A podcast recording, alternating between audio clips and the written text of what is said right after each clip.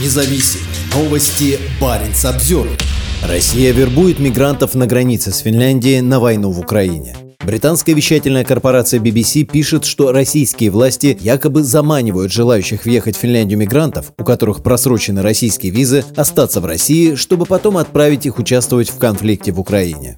В материале BBC рассказывается, что мигранты, сами того не зная, подписывали контракты на русском языке с условиями, которых не понимают. Контракт предусматривает, что подписавший его должен проработать в России год, после чего получит право остаться в стране. На практике, как сообщает русская служба BBC, работа предполагает боевые действия на передовой в Украине. Журналисты взяли интервью у жителя Сомали, который утверждает, что подписал такой контракт. Он сообщил, что в его группе было еще пять сомалийцев, пять арабов и один гражданин Кубы. По словам правозащитников, правозащитников у них тоже есть информация о том, что направляющихся в Финляндию мигрантов вербуют в российскую армию. Сомалиец, с которым пообщалась BBC, вспомнил случай с жителем Ирака, которого российские власти задержали за то, что у него кончилась виза. Предположительно, ему дали выбор – либо стать наемником в России, либо вернуться в Ирак, где ему грозит смертный приговор. Решение иракца остается неизвестным.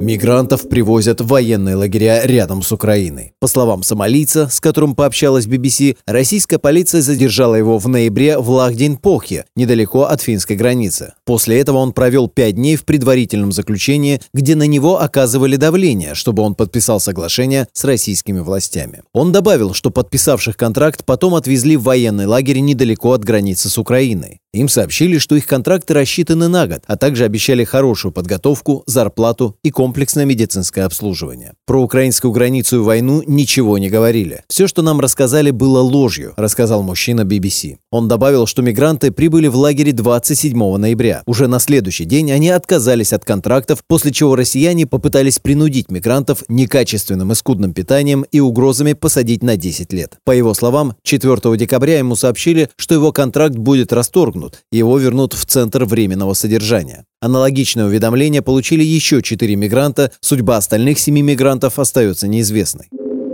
Иностранные наемники не новость. Вербовка иностранных наемников в Украину – не новое явление для России. На ранних этапах войны Россию критиковали за вербовку сирийских наемников для боевых действий в Украине. Украинские власти сообщали о гибели и задержании граждан разных стран, воевавших на стороне России. По данным BBC, украинской стороной были идентифицированы наемники из Непала, Замбии, Ирака, Эстонии, Таджикистана и Сомали.